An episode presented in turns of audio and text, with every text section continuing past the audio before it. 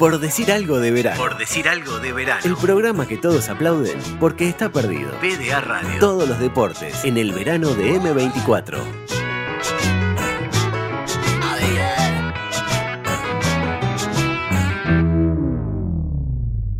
In the summertime when the weather is fine, you can stretch right up and touch the sky. When the weather's fine, you got women, you got women on your Con permiso. ¿Acá se me 24? Sí, sí, pasá. Justo estamos, estamos arrancando el programa. ¡Ah, qué divino! ¿Vos sos de PDA? No les conocía la cara, los escucho siempre. Sí, sí, yo soy. Vení, que, quedate que hoy te van a escuchar a vos entonces. ¿En serio? Es mi sueño, siempre quise hacer un programa de radio. Ah, vos sabés que justo estoy buscando gente porque Felipe y Sebastián no vinieron. Si andás bien, quedás. Tenemos una, una prevista. ¿Me contratan? No sé, primero quiero saber un poco más. ¿Experiencia tenés? Tengo, tengo. Hacía un programa de radio por internet. Bien, ¿y de qué temática? Era un programa deportivo con unos amigos, hacíamos de noche. Uh, ideal, ideal. Una, una pregunta así, tipo examen. ¿Qué sabes, por ejemplo, de Lorena Aires? Tengo la mejor saltadora de alto en Uruguay, récord nacional, 1.83. Bien, me gusta tu perfil, ¿eh? ¿Qué más me puedes aportar? Y tengo alrededor de 170.000 horas de cancha viendo fútbol de la A y de la B, sobre todo de la B. Mucho viaje al Goyenola, al Sobrero. Bien, vení bien, vení bien. Precisamos algo más, que sea como la frutilla de la torta, ¿viste? Sencillo, te puedo recitar de memoria la alineación de Villa Española 2003. ¿Te acordás aquel equipo que jugó contra Peñol de Chilaver, que se entraba con un alimento no perecedero? Ah, a ver quién atajaba. Chilaver. No, ¿y en Villa Española? Eh, no me acuerdo. Ah, no te puedo creer, pero entonces me cagaste. Está, igual estás contratado. Bienvenido a la edición 728 de Por Decir Algo. Un programa que nunca había hecho una entrevista de trabajo. Vacaciones y por decir algo. ¿Qué más se precisa? Salario vacacional lunes a viernes a las 13.30 PDA Radio. PDA Radio. Todos los deportes en el verano de M24.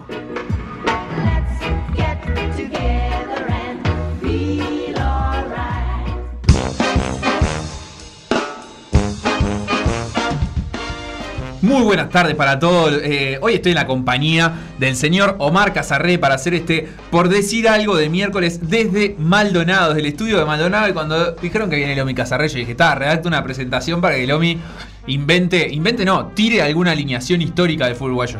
Y está, que más que su querido Villa Española.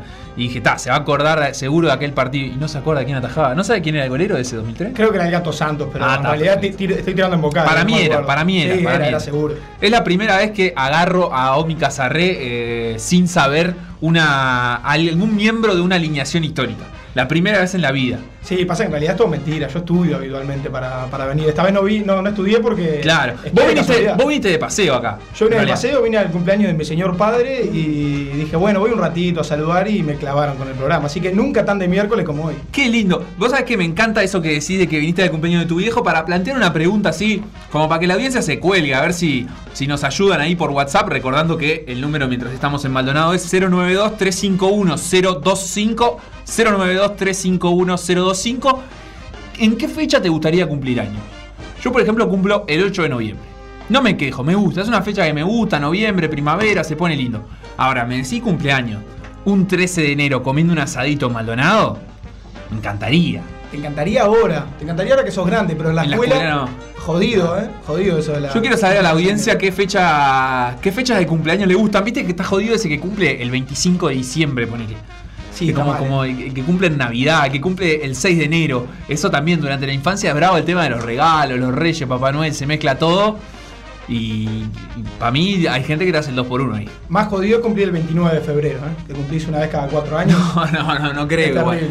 Eh, ¿Hay gente que esté anotada un 29 de febrero o no te anotan un 29 de febrero? Mi, es una linda mi pregunta. abuela cumplía, nació un 29 de febrero y estaba anotada el 29 de febrero. ¿Sí? Y festejaba el 1 de marzo y una vez cada cuatro años el 29 de febrero. Maravilloso. Ahí está bueno porque para mí está bien cumplir un 29 de febrero igual, porque una vez cada cuatro años tener la excusa para hacer alta fiesta. Tremendo cumple. Hoy es mi cumple, pero de verdad. Y me gusta, me gusta. Después eh, es el famoso cumpleaños fantasma, ¿no? Vos como que vos en realidad envejeces, pero tu cumpleaños como tal, ¿cuándo fue? No pasa, o- o, pasó. si no festejás justo en el momento preciso del cambio de. a las 12 de la noche, del 28 al, al 1 de marzo. Ahí no sé, soplás la velita justo, no sé cómo haces. Bien, me gusta. Eh, ¿Cómo estás para un cumpleaños en invierno? Por ejemplo, PDA cumple el primero de agosto. Bueno, lo- los cumpleaños de PDA puntualmente han, elevado la temperatura del invierno, o sea que viene bien también tener un, lindo festejo en invierno para sacarse un poco el frío. Yo cumplo 31 de mayo, así que también estoy acostumbrado a, festejar con, con bajas temperaturas. Viene bien ahí para cortar un poquito. Claro, acá nos dicen alguien que cumple el 27 de octubre. Por el clima, ideal. Pero cada cinco años tengo medio cerca una elección, dice. Cuando no te toca el mismo día, ¿no? Que alguna vez capaz que le pasó. Igual es lindo eso de hacerse el coso para violando la veda alcohólica, por ejemplo, ¿no? Te Ah, abasteces, te dando el poco- ejemplo. Y llegás tipo a votar a las 4 o 5 de la tarde del otro día. No, pasa que es mi cumpleaños, ¿viste? Entonces, eh, el, que, el que te agarra la, cre- la credencial no dice la fecha de nacimiento, ¿o sí? No, no dice porque eso. yo entraba con, con la credencial este, siendo menor al- a lugares donde había que ser mayor de edad. Ah, sí. Así- sí, la credencial vieja sí la decía. estaba pillo. La credencial vieja sí decía la, la fecha de nacimiento, la nueva no. Bueno, está bien. Qué sé yo, eh, pensando en otra fecha. ¿no? La de, la de agosto, a mí la verdad es que para cumplir yo no me gustaría, pero que el cumpleaños de Pega sea en agosto, me parece que rinde, rinde bastante. Porque además cuando tenés que... Es cierto que, por ejemplo, agosto es una linda fecha para organizar un cumpleaños.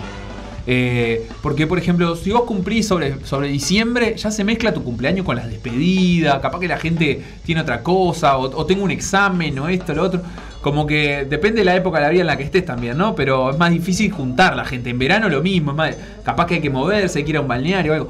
En cambio, cuando cumplís el primero de agosto, el que no está es una excepción, pero todo el mundo está por la vuelta. Te puede tocar un 24 de agosto que ahí te complica con, No, ahí con eso no. noche de nostalgia se, se complica. Eh, así que eh, cumplir en víspera de feriado, por ejemplo, en ese caso está la noche de la nostalgia, que capaz que no, pero un 17 de julio, Es ideal porque sabes que podés este, dar rienda suelta al, al colgorio porque el otro día no, no laburás. Y si laburás un feriado no laborable, ya tu vida es bastante miserable, o sea que es lo mismo. ¿Y está contento tu señor padre con este cumpleaños de 13 de enero? Está contento, sí, porque él siempre lo encuentra, lo encuentra afuera y está contento porque le traje el regalo que me pidió. Ah, ¿sí? Así que sí, un cartón de la paz suave. Qué así que está felizmente, estaba fumando un tabaco orgánico asqueroso según sus propias palabras, así que ahora está fumando eh, un cigarro como corresponde. Bueno, un, un- un hombre sencillo, ¿no? Se, se conforma. Sí, con, con poco, con Claro, poco, poco.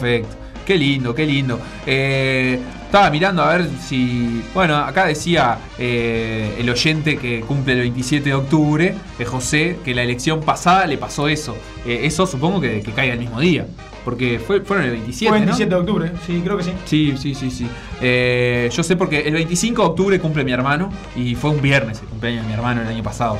Ojo que el, el cumplir el mismo día de una elección puede ser. eh, Engañoso. no, puede ser eh, ameno según el resultado de la elección. Habría que preguntarle a José qué esperaba de- del 27 de octubre este, y si, pu- si pudo festejar o no, o si el, de Claro. última el festejo, lo- el cumpleaños le sirvió para. Después, una cosa que, que te puede pasar o no, según la fecha, eso también va por épocas, pero por ejemplo, una vez me tocó que un clásico del fútbol uruguayo fuera el día de mi cumpleaños. Por suerte fue empate. Pero cuando te toca así algún evento deportivo, ¿viste? recuerdo, por ejemplo, un amigo, un gran amigo, Fede, cumple el 2 de julio. 2 de julio, fecha de Uruguay gana. El partido eh, está histórico del 2010 y él estaba festejando su cumpleaños y triple festejo, pero te puede salir mal esa también. O sea, Uruguay pudo haber quedado eliminado con gana. Y ahí ese cumpleaños no estaba bueno. La verdad es que no. Está, está todo bien, vas a recibir el cariño, los saludos de los amigos, la familia, todo. Pero si vos estabas hinchando por Uruguay y perdiste contra Gana, no te Sí. vas a quedar muy contento. me Puede ser el partido, contra, el partido contra Senegal puede ser un buen, buen ejemplo de, de- de decepción. En realidad, justo en el- el- por el horario, capaz que la gente que festejó el cumpleaños el día de Uruguay-Senegal de 2002 eh, ya estaba demasiado ebria como para ponerse triste por el, por el cabezazo del Schengen. Claro, por acá José acota que no fue ameno el festejo de cumpleaños. Y Laura, eh, que no acota nada sobre los cumpleaños, pero que nos recibe. Laura es la oyente cero falta. Nunca, nunca, nunca no escucha PDA. Siempre está del otro lado y dice, vamos gurizada, con todo este miércoles bellísimo. Se viene, se viene. Lo escribió un minuto antes de que empezara el programa. Ya hace la previa, viste, por. WhatsApp. No, una fenómena, Laura. Eh, Omi, así que eh, por acá, por, por Twitter también nos tira Martín, eh, que cumple el 30 de abril y toda la vida lo pudo celebrar ese mismo día, obviamente, porque es primero de mayo. Ta, también se le complica a la gente los bondi de vuelta cuando es tu cumple, ¿no? Y tenés que hacer eh, pijama party, que la gente se queda a dormir hasta, hasta el otro día, hasta el 2. No sé. Seguir, seguir de largo y de- derecho, derecho a comer un chori a la, a la plaza primero, A la de, mayo. primero de mayo. ¿Qué, qué te parece? Por decir algo. Conducción. Felipe Fernández, Sebastián Moreira y Facundo Castro. Producción y edición Conrado Hornos. Hoy tenemos un programa espectacular, lleno de fútbol, pero también de otros deportes. Eh, en principio, podemos decir que vamos a hablar un poco de la Copa Libertadores, que ayer dejó un partido de esos que dan para hablar horas entre River y Palmeiras, un 0-3 que traía River eh, de la ida en Buenos Aires, casi lo da vuelta eh, en San Pablo, jugando la vuelta contra Palmeiras, pero también retorna el fútbol uruguayo. Hay dos partidos en la jornada de hoy que estaremos repasando. Vamos a hablar con Felipe, vamos a hablar también con Sebastián, los habituales conductores de este programa que hoy nos acompañan desde un poquito más lejos. Y después nos va a visitar Lorena Aires, eh, atleta, competidora ella de salto alto, eh, medallista sudamericana también en más de una, más de una oportunidad, Lorena, y que se está eh, preparando para este año que viene cargado de actividad para atletismo, que el año que viene va a tener, el año que viene, este año va a tener el sudamericano en el mes de mayo.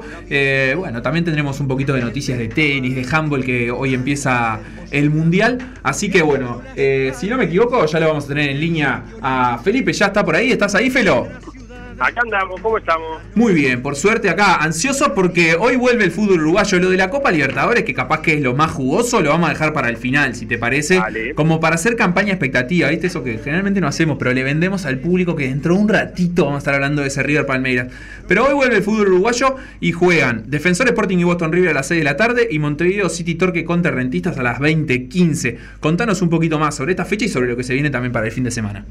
Sí, eh, te cuento que, que estos dos partidos son eh, atrasados que quedaron del intermedio, que, son dos partidos que en realidad poco, poco importa, no, nada influye en el intermedio, pero son dos partidos muy interesantes eh, mirando la, la tabla anual, por situaciones bien distintas. Una porque, porque define puestos arriba, puestos de copas, como es el rentista Torque, y otra porque se juegan puntos más que valiosos en el descenso, como es defensor Boston River.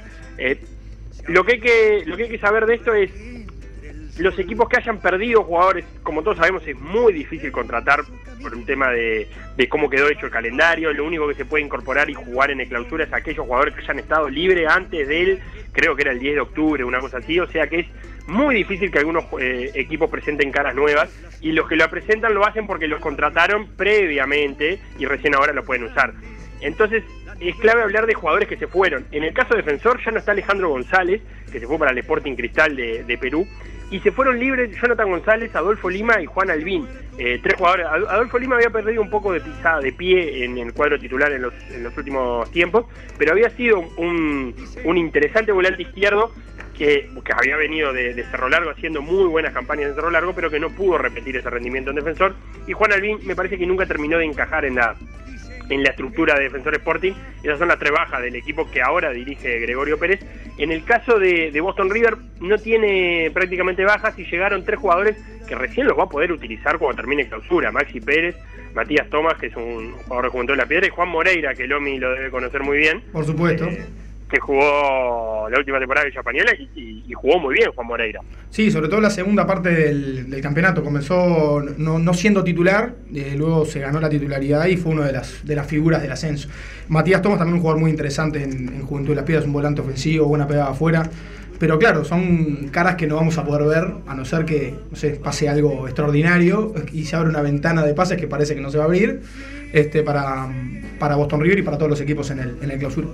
Claro, ayer escuchaba a Juan Tejera eh, decir que, que por más que Defensor Sporting está en una situación incómoda, estamos hablando de que es el primero que se estaría salvando en este momento Defensor Sporting, Boston River también, porque es un equipo que tiene una estructura armada, que está al día, que tiene las comodidades que algunos equipos uruguayos no tienen, entonces Juan Tejera decía que también tienen que salir de ahí. Eh, para tener una idea, Boston River tiene 65 puntos, Defensor 71. Eh, me parece a mí que del resultado, si gana Defensor hoy, va, va a poner un escalón demasiado alto, tanto para las aspiraciones de Boston River como para la de Danubio, que viene con 64 puntos, y hay que ver si remonta esa cometa que, escucho de fondo. Eh, y si hay un- una victoria de Boston River, eh, el descenso se va, va a hacer cosas en- de entre 4 o entre 5 si sumamos a Deportivo Maldonado. En el otro partido, para, para cerrar lo, lo que va a jugar hoy, eh, tenemos a Rentista y a Torque. Del lado de Torque tiene prácticamente el mismo plantel, la única salida que hubo fue la del Chapita Blanco, que volvió a Wanderers, pero que tampoco era uno de los, de los delanteros habituales en el equipo de Marín. Y en Rentistas, la verdad que del Rentistas que salió campeón de la apertura, eh, queda poco. eh, porque fíjate que se fue Rodales, se fue Falcón, se fue el Colo Romero, Rodales no, Rolín quise decir, se fue Falcón, se fue el Colo Romero, el primero en irse había sido Olivera, se fue Avisado eh, y está en la espera de, de los dos cordobeses, eh, Valiente y Carlos Villalba, que no han podido ingresar al país.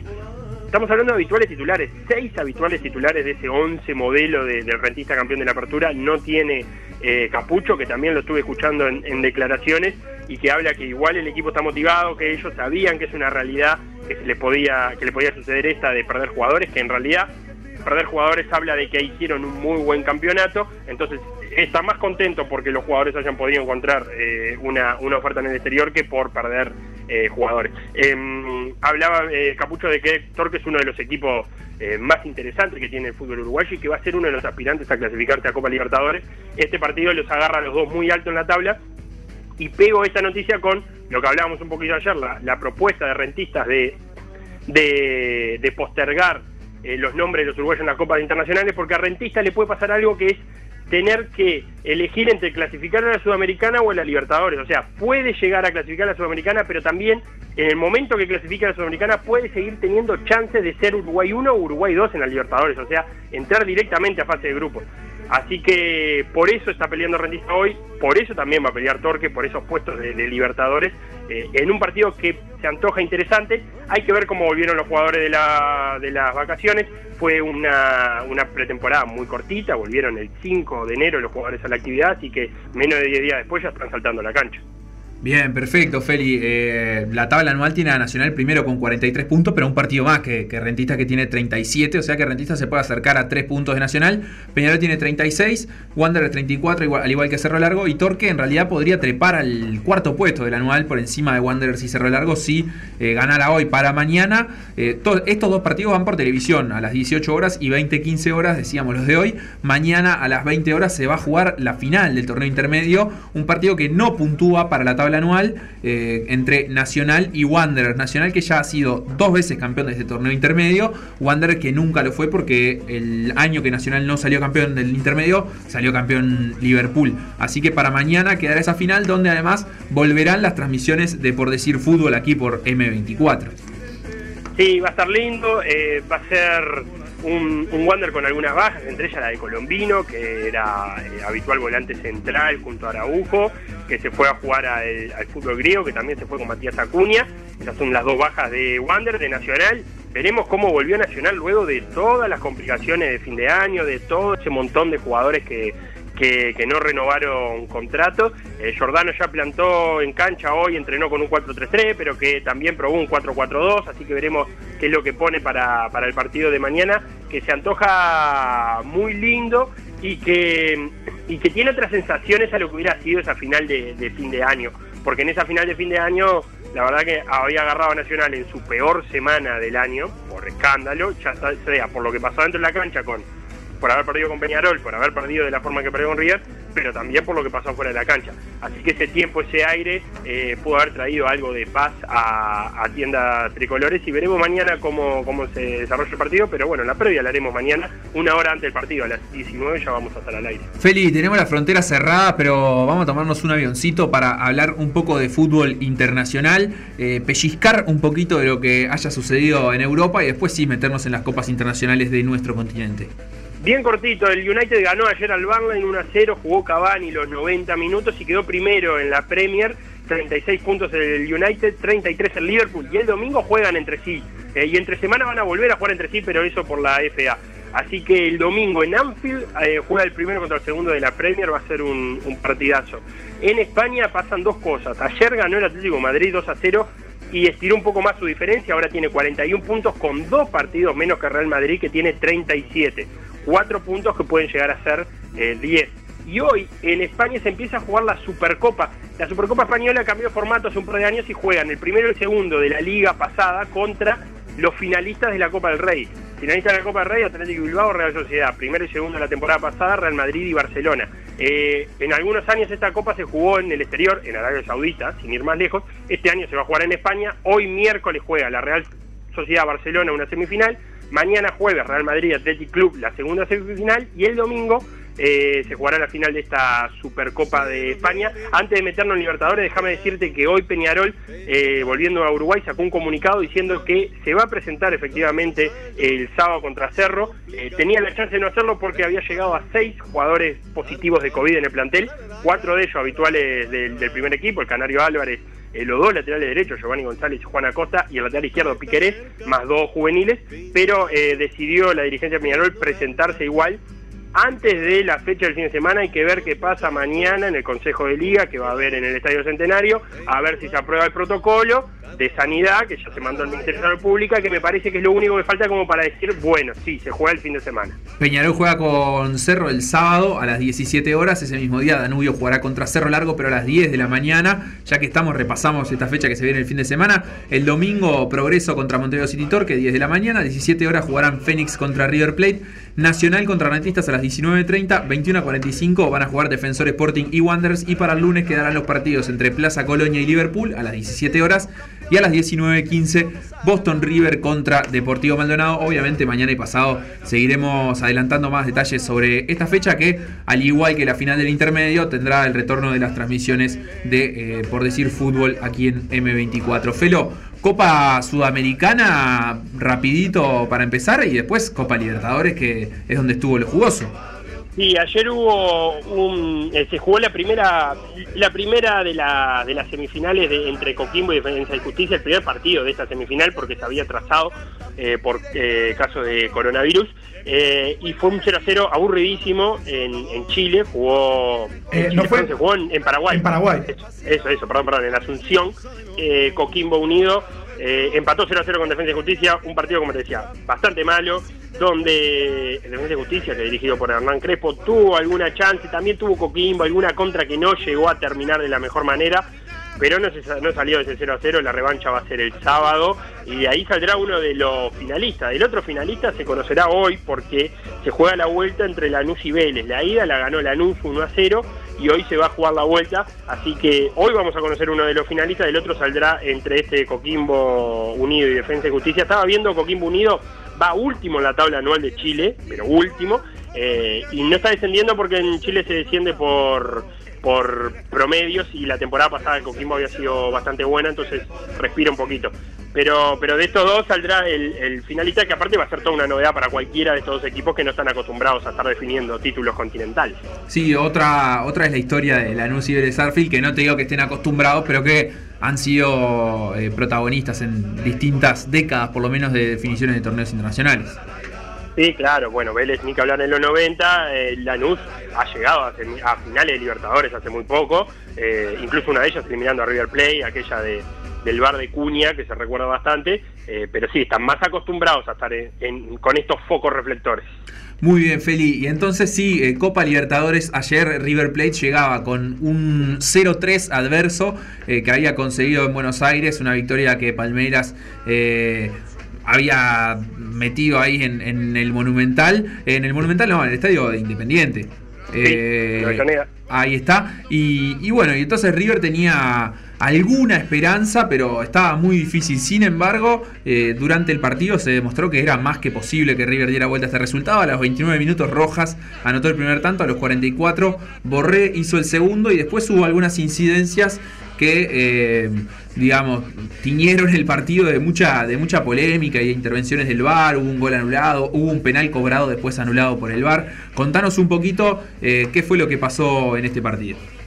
Gallardo en la previa había dicho que River precisaba una noche épica y la tuvo.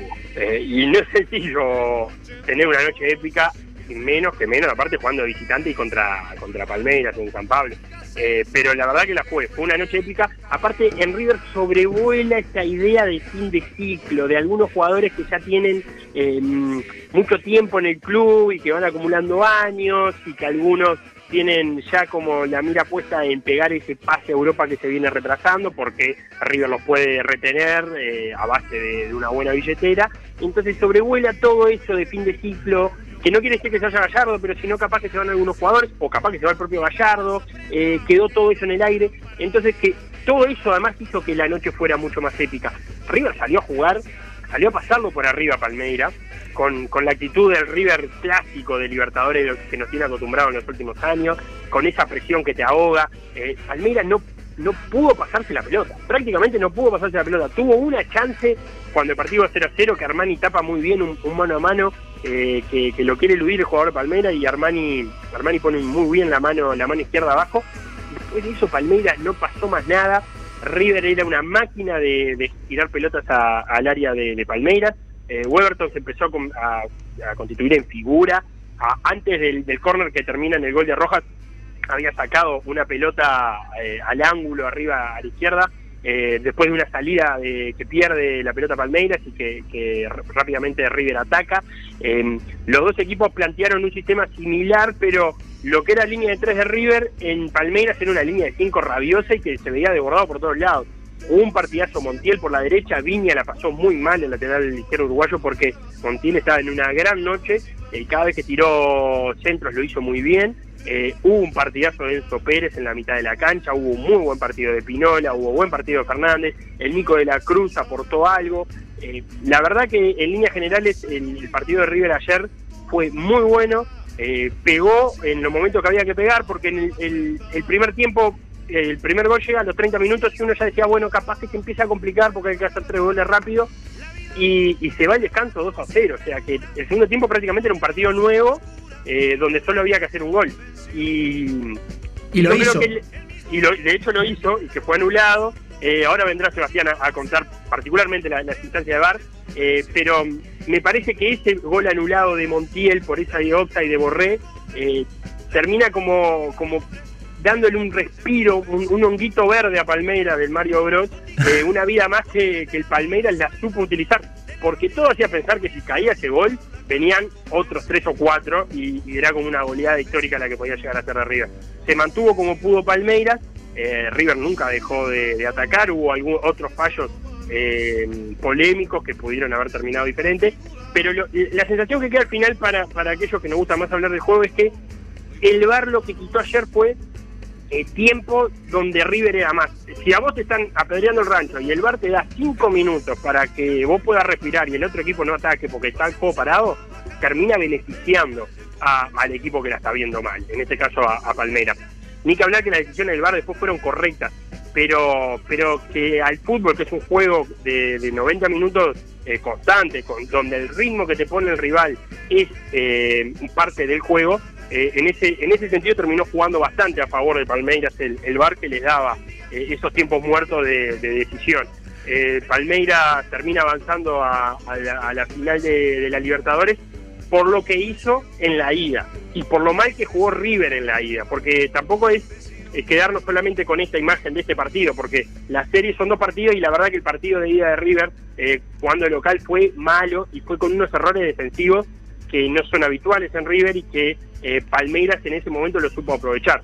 Eh, si River hubiera mostrado una cara no igual, sino simi- parecida por lo menos a lo que mostró ayer, eh, me parece que la serie hubiera sido otra distinta. Pero bueno, fue así. Si hay que perder de una manera, me parece que cualquiera, cualquier futbolero elegiría perder o elegiría quedar eliminado como quedó eliminado River ayer, yendo para adelante.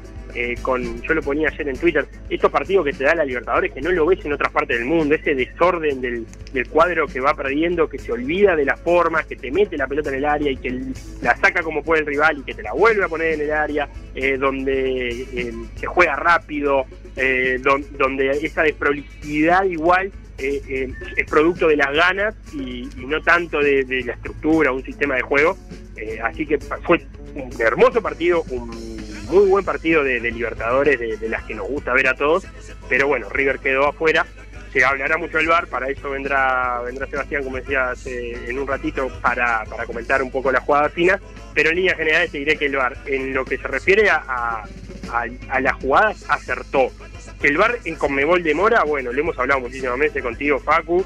eh, en, Sudamérica se aplica de una manera mucho más lenta que en el resto, que lo que estamos acostumbrados a ver en el resto del mundo. Eso es innegable y es algo que la Conmebol de- debe corregir. Pero bueno, partidazo ayer, esperarán hoy al Palmeiras, espera hoy a, su rival que saldrá entre Boca Boca y Santos, que en la ida empataron 0-0. Hoy 19-15 ese Boca Junior Santos que va a ser en Brasil, se va a jugar en Brasil. Podemos tener una final entre argentino y brasilero o eh, entre dos equipos que prácticamente son de la misma ciudad, porque Santos queda muy, muy cerquita de, de San Pablo. Este, lo que sí nos perdimos es la posibilidad de tener una nueva final entre River y Boca por la Copa Libertadores. Muchas gracias, Felo, por estos minutos de hoy y seguiremos hablando en los próximos días. Saludos. Aunque estemos mal,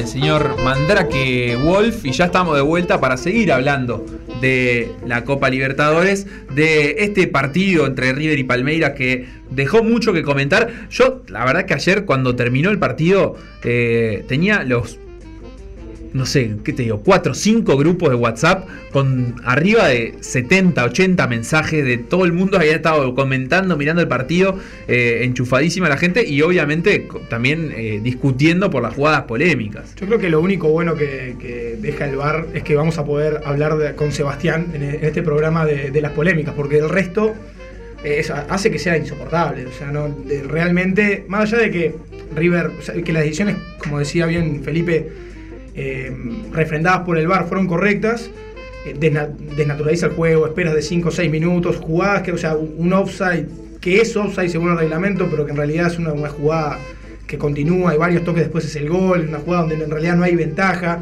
Entonces, de alguna manera, eh, no, no. Bueno, ya está. Creo que, que, que no. Ya, no. ya no dan ganas. Yo eh, prefiero ver fútbol uruguayo de la B que no hay bar. Que no hay VAR. Recuerdo que antes de que se implementara el eh, algunos, incluso colegas, decían, no, el VAR va, va a matar las polémicas y, y no va a haber nada de que hablar, que es lo lindo del fútbol, no sé qué. El VAR habrá matado muchas cosas, pero las polémicas seguro que no, porque creo que es lo que más hay ahora. Eh, vamos a recibir entonces al señor Sebastián Moreira. ¿Cómo anda, Seba? ¿Cómo andan, chiquilines? Muy bien, esperando ansiosos eh, tus veredictos. Nada más que tus veredictos, en realidad, eh, tu conocimiento, porque sos un gran lector del reglamento y de las recomendaciones de FIFA y siempre estás interiorizado de por qué se cobra esto o por qué se cobra lo otro, eh, cuáles son las decisiones que, toma el VAR. Ayer puntualmente hubo un par de, situaciones que, que fueron las que desencadenaron las, las polémicas. La primera de ellas, un gol anulado, que hubiera sido el tercer gol de River y que llega anulado en un offside que reglamentariamente es, pero es un poquito inverosímil que se cobre, por lo menos esa es la, la sensación eh, que me da a mí. ¿Cómo viste vos esa jugada? Sí, creo que mm, e- es una jugada que a mí me hizo acordar a la que a un gol que le anularon a Argentina en eliminatorias contra Paraguay por una falta que fue muy previa a, la acción que desencadena el gol. Eh, lo que pasa ahí es que eh, el, árbitro está habilitado para interpretar a su criterio cuál es el, el momento en que una jugada se transforma en la acción de gol y cuándo no. Es decir, cuán atrás puede revisar es una decisión de los jueces que están arbitrando el partido. Por lo tanto, es difícil discutir sobre una cuestión que es eminentemente subjetiva, que es si esa jugada es parte de la misma o no. Es decir, si ya está en fase de ataque ese, ese, esa jugada de River o no. Yo interpreto que en este caso creo que le voy a dar la derecha al árbitro en el sentido de que puede interpretar perfectamente que eso es parte de la fase de ataque. De hecho, está recuperando una pelota que luego abren y terminan el gol. Lo que sí me parece interesante de esta jugada, o en general, es que me parece que hay dos clases de polémica. Y en esto que decía Omar y que decía, que decía Felo y que decías vos, me parece que hay dos clases de polémica con el VAR. Una es sobre cómo funciona el VAR y otra es sobre su fin, eh, sobre lo que define el VAR, que en definitiva es sobre las reglas. Y creo que se entremezclan un poco y termina quedando toda la discusión eh, en el mismo plano que es el del VAR, cuando en realidad me parece que está bueno separarlas y ver que son dos, dos, dos, dos, discusiones distintas. El VAR eh, FIFA, el VAR FIFA Mundial, fue un VAR que eliminó la polémica. El Mundial pasado fue un Mundial que casi no tuvo polémica. Eh, si uno repasa a Rusia, la verdad es que no, no tuvimos jugadas eh, que, definieran partidos y que quedaran después con una sensación de robo, de conspiración, etcétera. O sea que eh, eh, cuando funcionó bien, yo creo que no vino a matar la polémica, pero sí vino a, a, a transparentar algunas cosas. Y me parece que esa es la discusión que estamos teniendo. A pesar de que lo que estamos discutiendo eh, son las son las reglas. Creo que cuando baje la marea de este partido, porque también todos opinamos en caliente, cuando baje la marea nos va- y el que no vio el partido va a terminar descubriendo que no estuvieron tan mal las decisiones que tomó. Y sin embargo hay una fuerte crítica. Y en definitiva lo que se está criticando sigue siendo la operativa del VAR que vino a, a traer unas soluciones que no está dando. Y la primera de las cuales me parece que tiene que ver con la transparencia. Eh, la verdad es que no se entiende qué se está cobrando. Y no se entiende, eh, son las 2 y 10 de la tarde de un partido de semifinal de Libertadores. Como posiblemente no tenga otro la Conmebol, debe tener uno o dos partidos de esta importancia al año. eh, y la Conmebol no ha liberado esos videos. Entonces, eh, me parece que también hay un error en la Conmebol en pensar que el VAR tiene que ver solamente con el reglamento. Está bien, el VAR viene a traer justicia, pero también viene a traer otras cosas que no tienen que ver con el reglamento y que son las que no está trayendo. No sé si me explico. Parte de la función del VAR también tiene que ser que la gente mire un partido con tranquilidad y entendiendo qué está sucediendo. No solamente ser justo. Eso también es parte de su, de su cuestión, pero además de ser justo, tiene que permitir a todos hacer más disfrutable el partido. Y eso no lo está logrando. De cualquier manera, vos planteabas algo hace bueno, unos minutitos sobre el tema de la subjetividad, que en realidad el, árbitro tiene la capacidad de interpretar subjetivamente cuándo es que se inicia la jugada que termina en el gol, entonces hasta cuánto para atrás va. Eh, y de alguna manera eso también es algo que, hace que, se discuta eh, cuándo se puede anular un gol o no. Creo que el caso de ayer, quizá la, jugada donde se origina, donde se da el, fuera de juego, es muy cercana, más allá que hay varios toques después que no inciden en desde el punto de vista del juego no, no, no hay ventaja, eh, pero de cualquier manera es una jugada cercana. Quizá el ejemplo que ponías vos del, partido de Argentina y Paraguay fue como bastante, fue muy laxa, ¿no? La, la- la- la subjetividad del árbitro para, para ir quizá, no sé, eh, 40 segundos atrás. Sí, creo que aquel día habían sido veintipico de toques después de Argentina, después de aquel recupero. Claro, entonces digamos que el VAR, o sea, no el VAR herramienta, sino la utilización del VAR tampoco, o sea, pretendía eliminar de alguna manera o reducir la subjetividad, pero tam- o sea, en ese caso concreto no lo, no lo está logrando. Exactamente, no, y, y- pero eh, de vuelta, es una cuestión de, de cómo se cuenta, porque en esa jugada eh, es, muy difícil definir ese offside, no por la posición de Borré, pero sino por, por cómo es que se toma la decisión. Si nosotros estuviéramos viendo eso, yo creo que estaríamos todos mucho más convencidos. Esto cuando se libere el video de- del bar de Conmebol, eh, se va a ver de la siguiente manera. Eh, se va a ver que los árbitros de bar detuvieron la jugada con una cámara, identificaron cuál fue el punto de contacto último eh, que, configura la posición adelantada, es decir, cuándo fue la última vez que la tocó Enzo Pérez. Después van a cambiar de cámara y ahí van a trazar las líneas. Esto lo sabemos los que hemos visto otras revisiones de VAR y otros partidos de eliminatorias y de Copa Libertadores, que es la, configuración de las cámaras de VAR. Se, usan varias cámaras, una para ver de dónde sale la pelota, una para detenerlo, otra para ver dónde estaba el jugador, todas en el mismo tiempo, obviamente, eh, y así se genera. Con lo que muestran, uno no puede saber ni siquiera cuándo fue la última vez que, que la tocó Enzo Pérez. Entonces, eh, eh, allá partiendo de esa base, lo subjetivo posterior me parece que es importante, pero eh, es, como un paso extra, digamos. Si hubiera un- una claridad sobre lo que se sobre lo que se cobra, creo que estaríamos mucho más avanzados. Ahora hace un ratito veía un video que liberó la ACB de España de un partido entre Barcelona y Manresa, no sé si lo pudieron ver, en el que le pusieron un micrófono a los jueces, un video de como 7-8 minutos del partido. Es increíble las decisiones que toman y cómo las van explicando. Eh, vos las estás viendo y aunque no estés de acuerdo, nada, te haces amigo del juez, te da ganas de tener un juez en la mesita de luz eh, ahí eh, para consultar. Y la verdad es que eso hace a que todos podamos entender mejor las jugadas. En el caso de Montiel, si vos ves que el tipo te dice, mira, ahí le tocó Enzo Pérez, ah, bien, girame la cámara a ver, ah, ahí está adelantado Borré, listo, ya está. Capaz que no te quedas preocupado por cuántos toques hubo después, porque es claro ahí, pero la verdad es que esa jugada es muy confusa, las que vienen después ni que hablar. Claro, es, es como un problema en la, configuración, en, el armado del espectáculo, más que nada. No, no, no solo de si se imparte justicia o no, sino cómo eh, esa justicia puede eh, hacerse espectáculo, hacerse pública para los que, los que están mirando. Vos decías, otras polémicas que ni que hablar que también son dudosas, tuvieron más que ver con penales, o un penal cobrado que después fue anulado, y después penales que no se cobraron, pero que incluso en los descuentos, faltando poco más que dos minutos para el final del partido, eh, el juez fue a revisar una situación a ver si era o no era penal. Ahí, eh, más allá de, de decir digamos, tu opinión sobre si eran o no penales, me gustaría saber qué es lo que, lo que habría que encontrar para que una jugada se, se convierta en, un penal.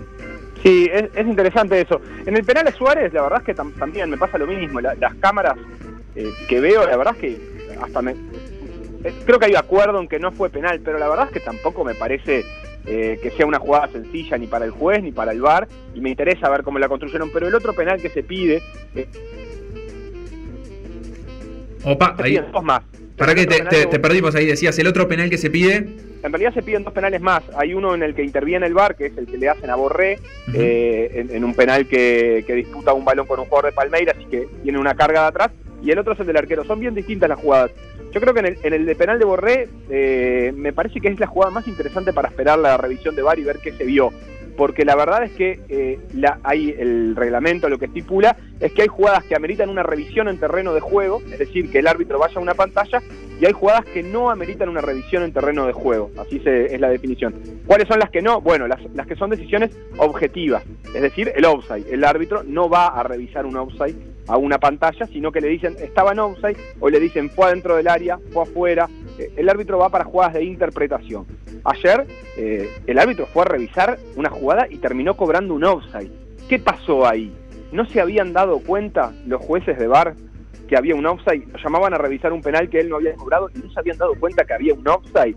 Y es eh, el, el juez el que le dice, che, hay un offside acá, me parece, o se dan cuenta cuando se la están repitiendo, ahí hay algo extraño. Yo creo que esa jugada que pide River de todas maneras de penal no fue penal. A mí me da la sensación de que la disputa del balón del jugador de Palmeiras está con la fuerza natural de la jugada y si te das, si te fijas con detalle, en realidad Borré como que termina patinando en algo que fue muy común además ayer en el partido hubo varias patinadas, pero terminó terminó patinando con, con- con su pie y, se- y cayó y cayó arriba de la pelota, así que creo que no. De todas maneras lo que se sanciona es un offside previo, bastante previo también, de Girotti, si no me equivoco, que salta a disputar una pelota y que interfiere, más allá de si la cabecea o no, interfiere eh, con, en, en la, en, en la jugada de su rival que está defendiendo. Así que me parece que no hay mucha polémica. La que sí me parece interesante para repasar es el de Everton, que no se revisó por el VAR, o en realidad sí se revisó porque todo se revisa, pero no hubo revisión en campo.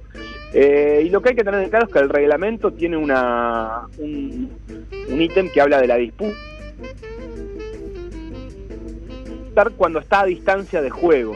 Y define la distancia de juego como el espacio existente entre el balón y el jugador que permite a este jugarlo extendiendo el pie, la pierna, y en el caso de los guardametas saltando con los brazos extendidos. Para mí era la duda principal que yo tenía, si el golero tiene eh, una especie de cláusula aparte que le permite disputar con esas manos eh, tan lejos del cuerpo. Y la verdad es que sí, que la tiene, y por lo tanto también me parece que es una jugada en la que eh, cuando se revisó se entendió que, eh, que esas manos, como si fuesen una cabeza, están disputando una pelota, es decir, no cuentan como las del jugador esas manos. Viste que si un jugador abre la mano, no tiene derecho a tenerla ahí, se convierte en una infracción. En cambio, el golero sí tiene derecho a ir a disputar una pelota con las manos y por lo tanto me parece que lo que hay es un choque en el aire. Eh, si hubiera sido la cabeza de Beverton en ese mismo recorrido, ni nos lo estaríamos cuestionando.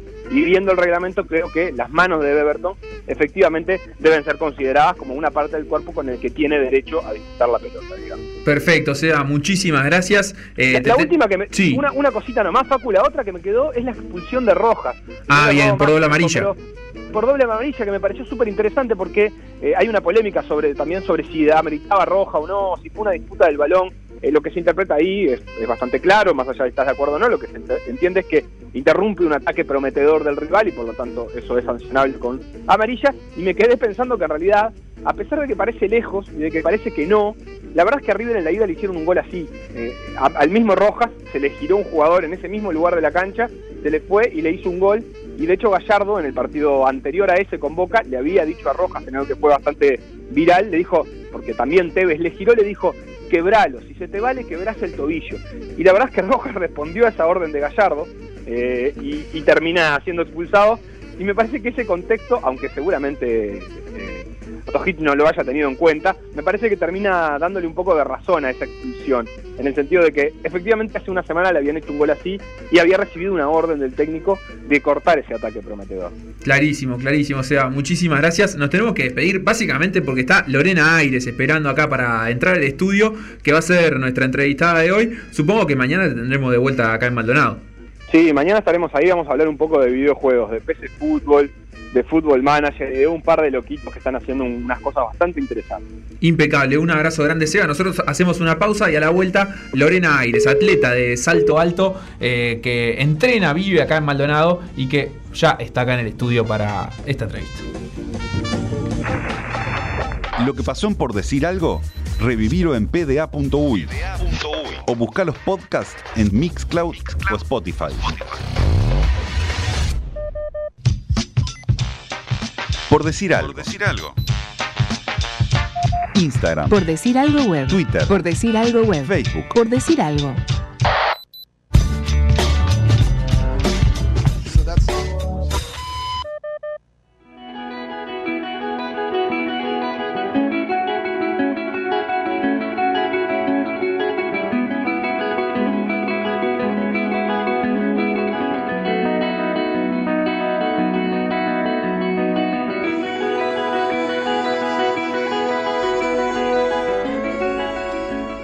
De saltar hay que presentarse.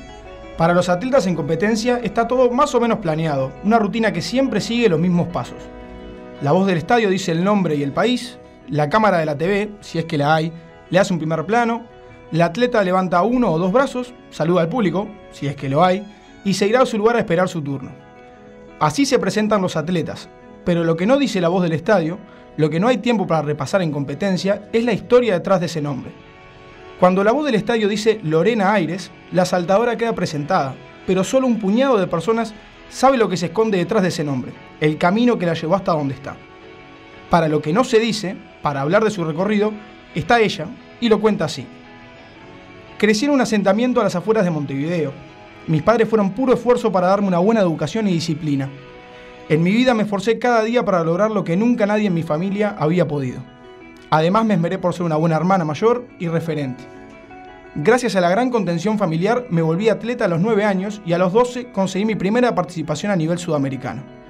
Hoy en día soy integrante de la selección uruguaya de atletismo, tengo una beca deportiva en el campus de Maldonado donde me preparo para conseguir la clasificación a los próximos Juegos Olímpicos de Tokio. Soy poseedora del récord nacional, llevando la marca de 1,72 m a 1,83 m, récord de salto alto que no se rompía desde hacía más de 20 años. Gané una medalla de plata sudamericana juvenil, así como también una medalla de oro sudamericana sub-23. una medalla iberoamericana en la categoría mayores e innumerables medallas por torneos Grand Prix a nivel regional. También representé a nuestro país a nivel panamericano, en los Odesur dos veces consecutivas, iberoamericano dos veces consecutivas. También competí a nivel europeo y mundial en el 2019. Tengo nuevas oportunidades de seguir haciendo historia para Uruguay, además de seguir creciendo como referente de jóvenes en nuestro país y en el exterior. Siempre con la ambición de seguir creciendo y enriqueciéndome con nuevas experiencias y no hay mejor forma que a través del deporte. Así se presenta Lorena Aires, siempre con la vista en el cielo, como las saltadoras luego de superar la barrera. Bienvenida Lorena Aires, atleta de salto alto. ¿Cómo andás? Gracias, bien feliz. Qué, qué presentación. Y la escribiste vos en, en su gran mayoría. ¿Cuándo escribiste eso? Ya veo que hablo bastante, ¿no? Si hay algo que es mentira, Ah, lo no, no, dijiste no, vos. no, no, no, estuvo perfecto, estuvo perfecto. ¿Cuándo escribiste eso? Eh, no lo recuerdo, pero No. seguro fue este año o el año pasado, seguro fue este año. Ahí va, lo, Eh. lo encontramos en la web de D3. Me imagino que el año En- pasado. Sí, a fines del año pasado entonces fue. Bien, perfecto. Eh, a mí me interesa porque además es lo que nos convoca y nos, nos hace, hace que estemos acá. eh, esa parte que decía que sos una atleta becada en el, en el campus de Maldonado. eh, y hoy que nosotros estamos en Maldonado, bueno, aprovechamos para, para conocer estas realidades. Que, contame cómo es para vos y también quiénes son los que están alrededor tuyo en, en esas becas en el campus. Bueno, es una fortuna estar acá, es una beca que es muy difícil de conseguir, son muy pocos los atletas eh, que obtienen esta beca, eh, somos muy pocos los que tenemos la, la oportunidad de, de vivir del deporte, de poder entrenar y estudiar en un mismo complejo. Eh, estamos todos lejos de nuestra familia, pero bueno, estamos para esto, estamos para, para crecer y, y para seguir haciendo historia para nuestro país. ¿Todos compiten en atletismo o hay becados de otros deportes No, también? no, no. Hay becados. Por el momento hay, hoy en día, ¿no? Una, una gimnasta, que es Pierina Cedrés, eh, pero han, han habido en el correr de todos estos años, yo ya llevo ocho años en el campus, Un montón. y han habido deportistas de, de- de muchas otras índoles también. ¿Y qué implica una beca en el campus? Bueno, mínimo tenés que ser el mejor del país, ¿no? Tener algún récord, tener un buen desempeño, eh, ser una buena persona, digo, hacer bien las cosas, ser prolijo. Eh, tenés que estudiar, sí o sí, tenés que entrenar, sí o sí, y tener un buen desempeño cada año. Es una beca que se renueva todos los años. eh, y bueno, es eso. En realidad tenés que romperla entrenando, romperla compitiendo y, y en- y estudiando. ¿Y todos los becados viven ahí en el campus? ¿O dónde eh, No, están- hay- viven en Maldonado y entrenan en el campus? Hay, hay becados que, puede- que viven acá en Maldonado y de repente tienen la beca de alimentación Ujú. y de repente te facilitan el tema del estudio y los viajes. Eh, pero la gran mayoría sí vivimos ahí porque nada, somos de otros departamentos, en mi caso de Montevideo. Bien, y, y tienen ese vínculo, digamos, como, como de familia, de, de- de vivir, de, de compartir mucho tiempo juntos. Sí, es un vínculo que en realidad cuando entras en el campus es como que se crea, ¿no? Somos una familia, nos apoyamos los unos a los otros, estamos sin padres, sin madres, sin abuelos, sin, familia. Entonces, bueno, se dan situaciones en las que muchas veces nos llevan a, a unirnos como una familia, que de repente alguno se sienta mal de que tengamos que viajar o estamos complicados de dinero o estamos X situaciones en las que nada, nos necesitamos de los unos a los otros y eso crea ese vínculo generalmente muy estrecho. entre Claro, el respaldo está ahí entre, entre Sí, los somos compañeros. nosotros, o sea, nos vemos las 24 horas del día, estamos todos para lo mismo y nada, siempre y cuando tiren todos para el mismo lado no hay problema. Bien, y día a día, ¿con quién te toca entrenar? Y bueno, actualmente tengo la fortuna de que el equipo esté mayormente conformado por los saltadores de, de mi equipo. Eh, está Mauro Pons, que es el mejor de salto alto a nivel sudamericano en su categoría. Está Bruno Josset, que es el mejor de salto largo, actual poseedor del récord sub-20. Sub-20, sí. Eh, Nicolás Petorosi, que tiene el récord de salto triple en menores. eh, Y Kimberly que el otro día, Nicolás, el otro día, hace unos meses, hizo el récord nacional, pero no fue homologado por, por viento a favor, Por pero viento, también por es. un poquito. Bueno, esas son cosas que pasan, pero por suerte los chicos están más que preparados para, para esas situaciones y para, para volver a romperlo cuando se dé. Pasó también con Bruno en su momento y después enganchó, enganchó un par de competencias sin viento y bueno, la, la rompió. Eh, también está Kimberly, que es de mi categoría, que ella hace pruebas combinadas, el heptatlón. Camila Correa, que entrena con, con Rubén Techeira, que es fondista, es, es menor, Cami. Después está Pierina, que es gimnasta. Eh, creo que no me falta. Pero ustedes entrenan mayormente en atletismo, o sea, los somos de atletismo se mueven saltadores, juntos. en- la, la gran mayoría somos saltadores. Hay dos que no lo son, pero. Nada, estamos para eso. Bien, y el entrenador es Víctor Bentancor, ¿verdad? Sí. De, de todos los saltadores De también. todos. Bien, perfecto. ¿Y cómo, cómo estuvo el año pasado para vos? Eh, digamos, un año tan difícil en cuanto a la posibilidad de viajar. Me imagino que obviamente se, se postergaron o se suspendieron competencias. Vos tenías eh, y seguís teniendo alguna aspiración de, de- de poder clasificar a los Juegos Olímpicos, un objetivo más que difícil, pero, pero que sigue ahí vigente. Eh, ¿cómo, ¿Cómo fue ese 2020 en tu disciplina, en tu Eh, prueba? Fue difícil porque en realidad arrancamos el, el año eh, con una medalla sudamericana indoor eh, y un récord indoor. Eh, o sea, arrancamos la temporada con todo en febrero. Bajo techo en Bajo Cochabamba. techo en Cochabamba. Eh, y después como que de repente estábamos allá arriba y cortamos y andás a ver cuándo volvemos a arrancar. Eh, para mí el tema de la clasificación a los juegos me ayudó ese año porque necesitaba un poquito más de preparación. Eh, y nada, en realidad recuperé mucho tiempo en familia, lo que fue la cuarentena, seguí moviéndome en casa, movía a todo el mundo en casa porque es lo que Claro. sea todo el mundo.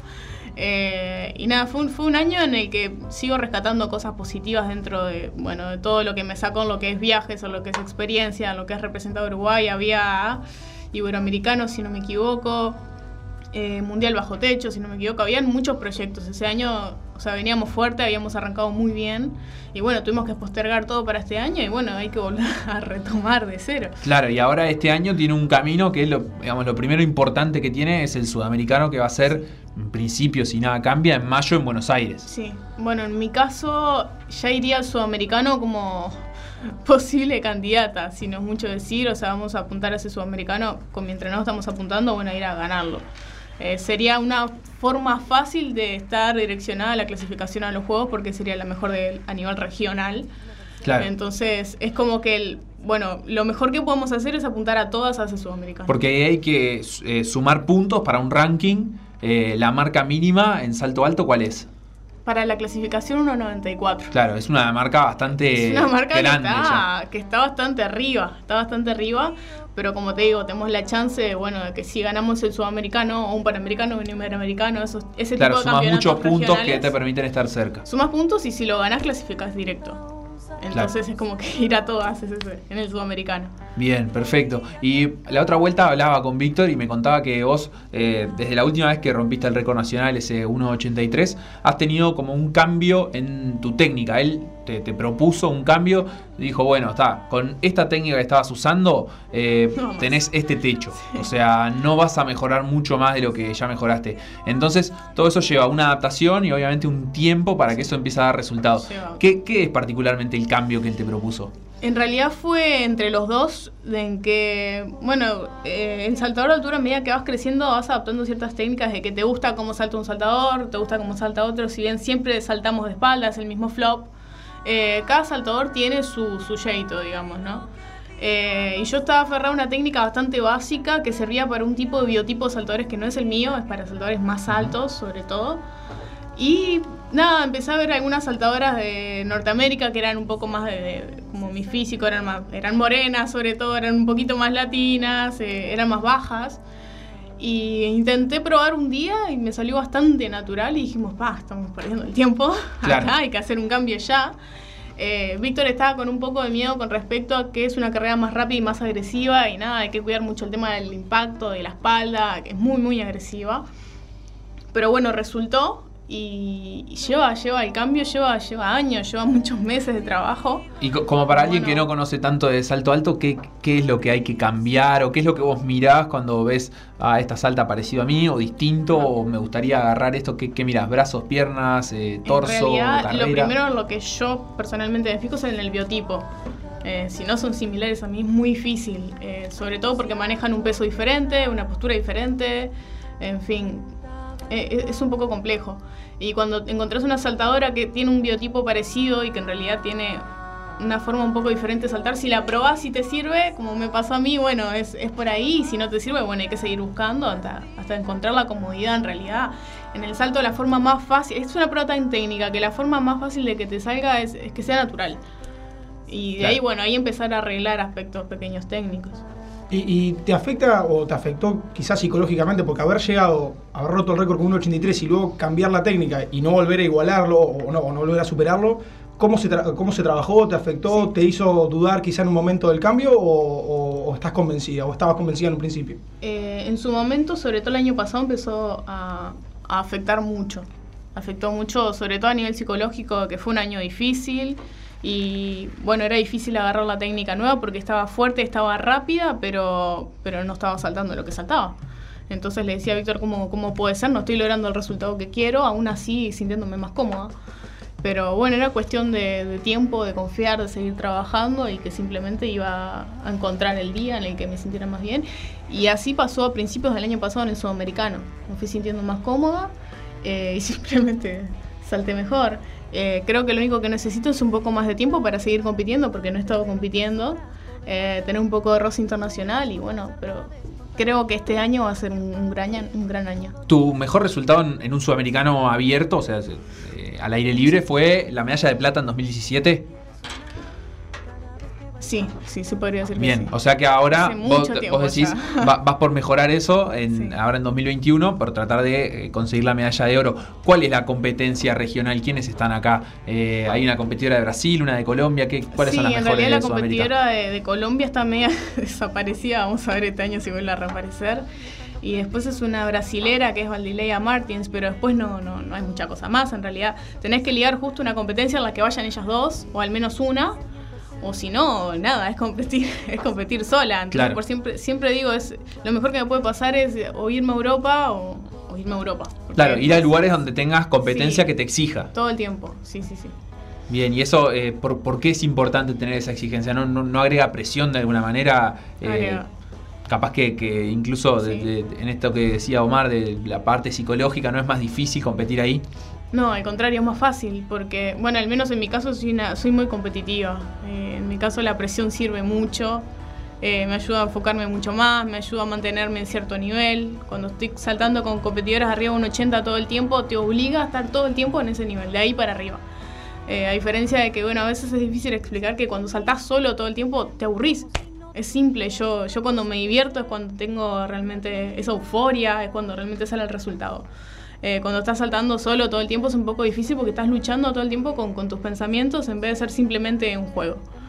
Claro, o sea, si, si vos tenés que superar tu propia marca, capaz que es otra cosa. Si tenés que superar a la que está al lado, Exacto. A mí eh, se me vuelve más. mucho más sencillo, más, no se me vuelve tan pesado, ¿no? El decir, ay, tengo que mejorar, tengo que mejorar, tengo que mejorar, sino que, bueno, vamos a hacer, es un juego, como cuando empezamos, hay que ganar, listo.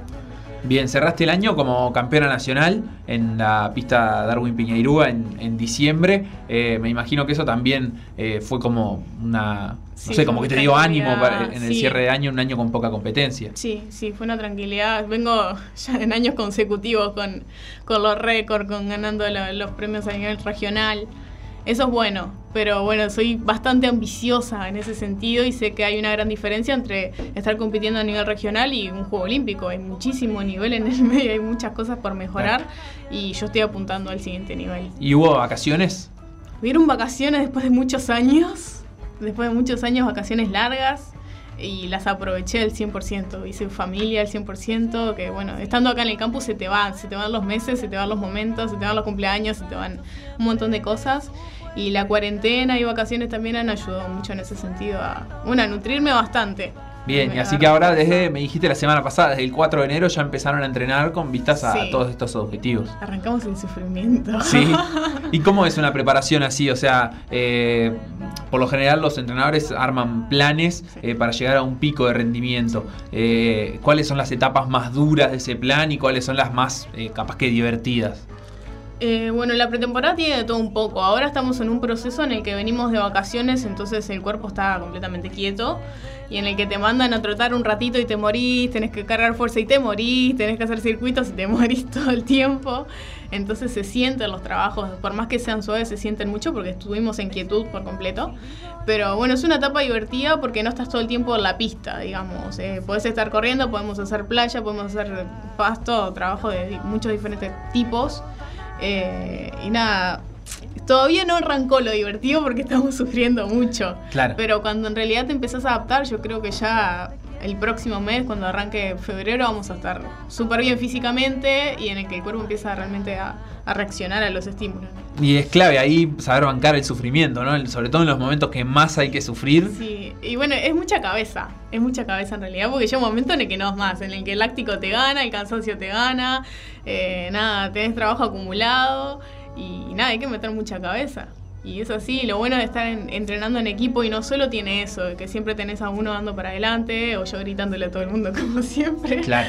Pero está muy bueno, es muy estimulante. Bien, así que en, en, digamos, en esa línea de objetivos para el 2021, el sudamericano y la, la posibilidad de, de clasificar a los juegos, eh, pensándolo en, en números, ¿no? En, tú vos tenés ese récord nacional en 1.83, ¿qué, ¿qué números tendrías que tener compitiendo como para que digas, sí, estoy en un buen nivel y con este nivel puedo ser competitiva eh, acá en la región o capaz que en competencias incluso en el exterior, en Europa? En realidad es bastante simple, tendría que estar saltando en un rango de 1.82, 1.83 todo el tiempo. Claro, Eh, convertir eso en tu base. Al menos ocho veces antes de, de- de los Juegos Olímpicos, saltando en ese rango, ya estaría clasificada. Claro. Eh, el tema, bueno, es, es llegar ahí, mantener o mejorar. Mantener o mejorar, no menos que eso. Bien, perfecto. O sea que es, como ahí. eh, esa marca entre ceja y ceja de, de- de tener ese piso Sí, por bueno, encima del igualmente 1,80. que quiero mejorarlo, ¿no? Estaría bueno volver a romper el récord. Ya hace bastante tiempo estoy quieta. Por supuesto, bueno, ojalá, ojalá sí sea. Lorena Aires, Ojalá. saltadora de alto, eh, muchísimas gracias por, por este rato, por acercarte hasta acá. Un gusto poder recibirte. Ya habías estado alguna vez en, en PDA hace unos años, pero allá en Montevideo. Esta vez Montevideo. vinimos nosotros a, a buscarte Sí, acá. sí, sí. Bueno, estaba bastante lindo y disfrutable Punta del Este. Hay que cuidarse. Les mando un abrazo grande a, lo- a los chicos de tres que, bueno, siguen apoyándome. Están la gran mayoría, están en Montevideo, pero siempre nos mantenemos en contacto y eso sí que les mando un abrazo. Mira, ya que decís que está lindo Punta del Este, por acá Ana en Twitter nos preguntaba más temprano, eh, ya que estamos en Maldonado, que recomendemos cosas para hacer. Y bueno, qué mejor que preguntarle a Lorena que vivía acá, eh, ¿qué, qué hay para hacer eh, para alguien que viene a veranear unos días acá al balneario? Que no, a ver, yo soy muy, muy de los, de los lugares abiertos, me gusta mucho Lucich, así tranquilos, ¿no? Eh, soy muy de la playa, pero Punta del Este ya sabemos que está muy lleno, entonces es o muy temprano o día de semana enganchar ahí un poquito. Eh, y, yo soy más así de los lugares abiertos, muy, muy simple. Aprovechen a tomar mate, aprovechen a estar tranquilos, leer un libro. En Maldonado hay lugares abiertos como para hacer ese tipo Mira, de así que playas, el Lucich, me imagino que también el Jahuel, porque... También en ¿por Hawái. qué A mí no? me queda un poco lejos el Hawái lo que pasa. Soy, estoy bien en el centro. Y acá adentro, ¿cómo te mueves? ¿En bici, caminando, en ómnibus? Maldonado, mucha bici, a todos lados. Al toque en todos lados. Bueno, Lorena, muchísimas gracias por, por este rato y muchos éxitos en este 2021. Gracias, espero que nos encontremos pronto.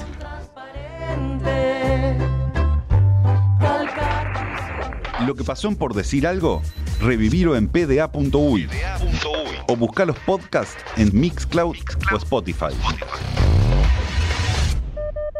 Si el 2020 te pareció malo, en el verano 2021 hay Por Decir Algo, en vivo, por M24. Glosario del lunfardo deportivo.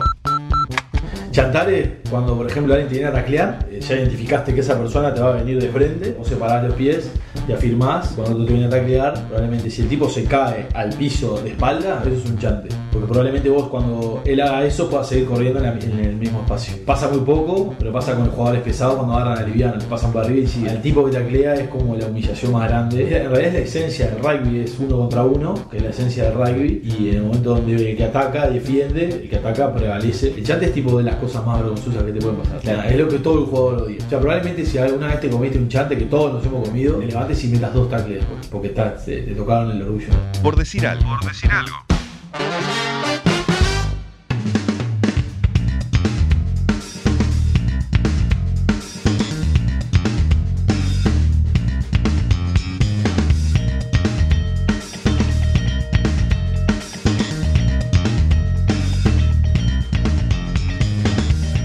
Noticias. El uruguayo Ariel Bear arrancó bien el 2021 en el circuito ATP. Bien, Ariel. Bien, Ariel. Estamos hablando de tenis, por supuesto. Llegó a la final del ATP 250 de Delray Beach. ¿Cómo, ¿Cómo? lo dije? Delray, Delray- Beach. Delray Beach. En Estados Unidos. Lo hizo en dobles, la modalidad en la que juega habitualmente, junto al ecuatoriano Gonzalo Escobar. Los sudamericanos le ganaban a los locales, los estadounidenses McDonald y Paul, por un resultado de 6-1, 5-7 y 10-1. Va a ser- 10-1, ¿cómo es eso? Es el Super Tie Break. Ah, perfecto. ¿Cómo estoy para el inglés? Estoy notando. Tremendo, tremendo, tremendo. Va a ser la primera final a nivel ATP para el tenista uruguayo. Maravilloso. Y ya que estamos hablando de tenis, seguimos Dale. de largo. Te puedo contar también que el Australian Open, Australian Open está jugando sus rondas de quali. ¿De qué? De quali. La clasificación. El uruguayo Pablo Cuevas ya está clasificado al cuadro principal, pero este empezará recién el 8 de febrero, cuarentena mediante. Noticias. Y yo te cuento que hoy comienza el Mundial Masculino de Handball con el partido inaugural entre Chile y Egipto, que en realidad ya se está jugando. Por primera vez nuestro país va a estar representado en un Mundial Masculino de Handball, lo que convierte a esta disciplina en el primer deporte de equipo en tener participaciones en mundiales de mayores en ambas ramas. No pasa con el fútbol, no pasa con el voleibol, no pasa con el hockey. Eh, Uruguay ha estado representado en mundiales femeninos y ahora también en mundial masculino. Va a debutar el viernes contra Alemania a las 14 horas la Celeste. El domingo va a jugar contra Hungría. Dos rivales dificilísimos por ser europeos, mega profesionales, etcétera, etcétera. Y va a cerrar el grupo contra la selección de Cabo Verde el martes. El gran objetivo es ganarle a los africanos para avanzar a la siguiente ronda y evitar así los últimos lugares. Cabe aclarar el formato. Clasifican a la siguiente ronda los tres mejores de cada grupo. Los cuartos van a jugar la President's Cup, que es una especie de premio consuelo para los ocho equipos. Es como de la Copa de Plata, eh. Ahí está. Entre los de arriba, eh, que van a quedar 24 equipos, se van a jugar 5 partidos en la segunda fase, que también es fase de grupos, y después los cuartos de final, semifinal y final entre los cuatro mejores de cada grupo. El torneo va a poder verse por DirecTV y también por el canal de YouTube de la IHF, la Federación Internacional de Handball, así que ya saben, hay que ver a Uruguay a partir del viernes.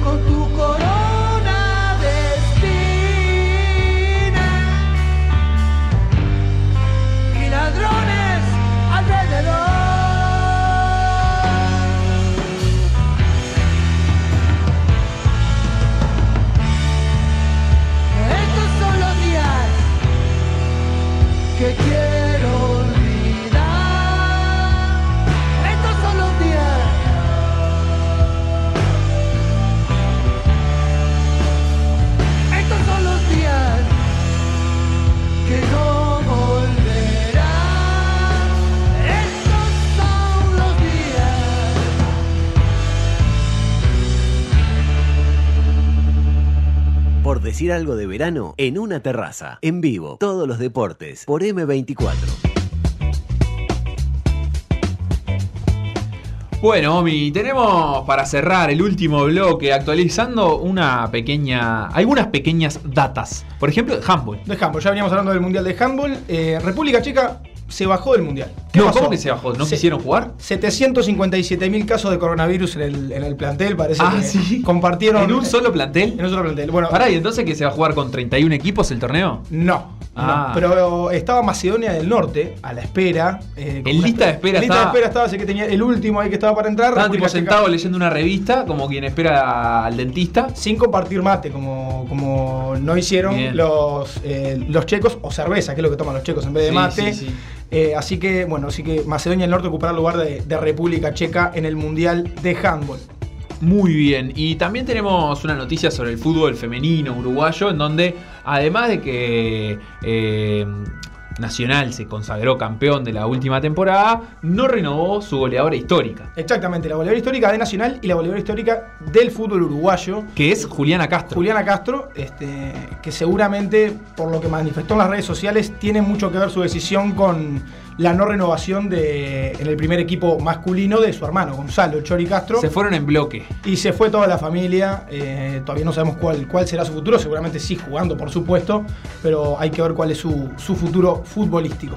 Muy bien, Omi. Yo la verdad es que quiero aprovechar estos últimos minutos para introducir a la audiencia algo que la verdad es que no es muy común en Uruguay, no se habla mucho de esto, pero que es uno de los eventos deportivos más grandes del mundo y más importantes del mundo. y se está Estamos por hablando de la Copa América. Pero ¿cómo Estamos que no hablamos de la Copa América? No, pero no la Copa América de fútbol. Ah. Una de barquitos. Eh, y lo voy a hacer leyendo un fragmento de una nota que escribí para la Fatídica. ¿Te acuerdas de aquella revista digital de PDA que existía allá por el año 2017? Le robamos plata a la gente para, para hacer eso. No, no robamos, le, le prestábamos un servicio maravilloso. Eh, y yo quiero recordar eh, los primeros dos párrafos como para empezar a introducirnos en esta competencia que eh, se va a estar desarrollando a partir de mañana y hasta el mes de marzo eh, con regatas y que ahora voy a explicar un poquito cómo es el formato. Y al final se levanta el trofeo deportivo más viejo del mundo. Después de años de preparación y de perfeccionamiento del barco, después de millones de dólares de inversión y de soportar las más duras condiciones climáticas para entrenar y competir en el océano, la Copa de las 100 Guineas encuentra finalmente un nuevo dueño o se mantiene con su dueño anterior, como desde aquella primera vez en 1851. Por aquel entonces ni siquiera se la llamaba Copa América y solamente era el premio para el yate que ganara la regata de la Copa de la Reina, celebrada durante la Gran Exposición de Londres. Fue el marqués de Anglesey, Henry William Paget, quien acudió eh, a la joyería Garard y Company y se llevó el trofeo valuado en 100 guineas de oro para donar al Real Escuadrón de Yates, club organizador de la regata. La expectativa de que un barco de bandera del Reino Unido ganara la regata se diluyó cuando la goleta América le dio un paseo de proporciones históricas a los 14 barcos locales. Cuenta la historia que cuando la reina Victoria preguntó quién venía primero, la respuesta fue el América. Pero cuando preguntó qué barco venía segundo, la respuesta fue Su Majestad, no hay segundo. El recorrido, una vuelta a la isla de White en el Canal de la Mancha, fue completado primero por los tripulantes del Yacht Club de Nueva York, tripulantes de la América. Como premio, se llevaron el mencionado trofeo, cuyo nombre pasó a ser Copa América, en homenaje al barco ganador, armado por John Cox Stevens, primer comodoro del Yacht Club neoyorquino. Desde entonces se siguió disputando entonces esta competencia. Eh, la modalidad, digamos, en la que esto se disputa es aquella vez ganó el club neoyorquino y eh, aparecen retadores que dicen, bueno, yo quiero competir con vos por la Copa América. Y entonces se pone una fecha, se arman unas reglas eh, donde dicen, bueno, vamos a competir en este tipo de barco, con eh, este formato de competencia, en esta cantidad de regatas, y a partir de ahí se disputa la competencia. Y desde aquel 1851 hasta ahora, el trofeo deportivo este, la Copa América, la Copa de las 100 Guineas, se sigue disputando hasta el día de hoy. Mañana será el inicio oficial de la Prada Cup, en este caso con nombre de sponsor, que es como una copa previa para definir quién va a ser el challenger, o sea, quién va a ser el retador que vaya contra Nueva Zelanda, que es el actual campeón, eh, único equipo del hemisferio sur que participó de la Copa América en 2017 y que se llevó la Copa. Los kiwis tienen ahí una gran tradición en, en la vela internacional. Y bueno, así que a partir de mañana vas a tener a los siguientes tres equipos. Está el New York Yacht Club American Magic. El- o el- sea, el fundador. El fundador, ahí está, el histórico. Eh, el Cuyo, in- cuyo lema es en tu cara y en tu casa.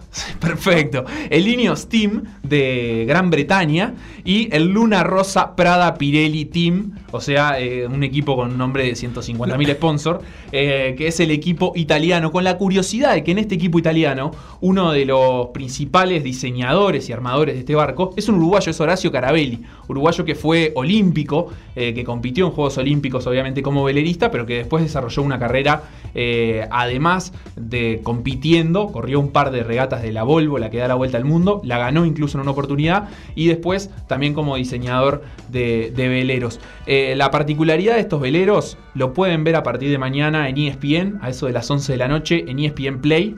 Eh, va a arrancar la transmisión. Y si no, lo pueden ver también en YouTube. America's Cup es el canal. eh, y ahí hay emisiones en directo que ya están disponibles, digamos, para acceder, para, para poder ver a partir de mañana a las 11 de la noche. Yo me perdí. ¿En dónde se disputa? Se disputa en Nueva Zelanda. Siempre defiende el, local en su, en su No, feudo? el local puede elegir dónde es. Por ejemplo, la vez pasada se jugó, se compitió en Bermudas. Y no es que, no es que el local fuera Bermuda, es que, bueno, está, se decidió que era una buena plaza. Porque es realmente una competencia que mueve muchos millones de dólares. Los equipos invierten fuerte.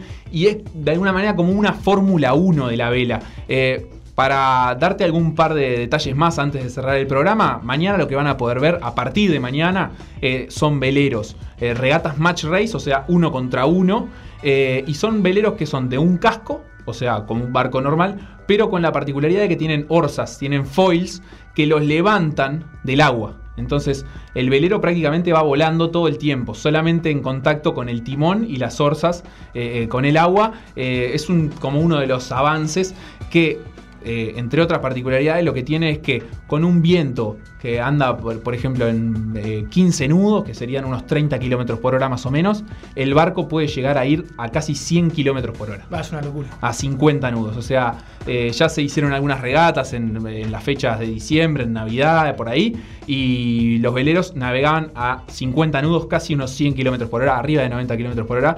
eh, solo propulsados a vela, por supuesto. Esto solo con el, Me con el impulso del viento. Me convenciste de verlo, así que ESPN Play a las 11 de la noche.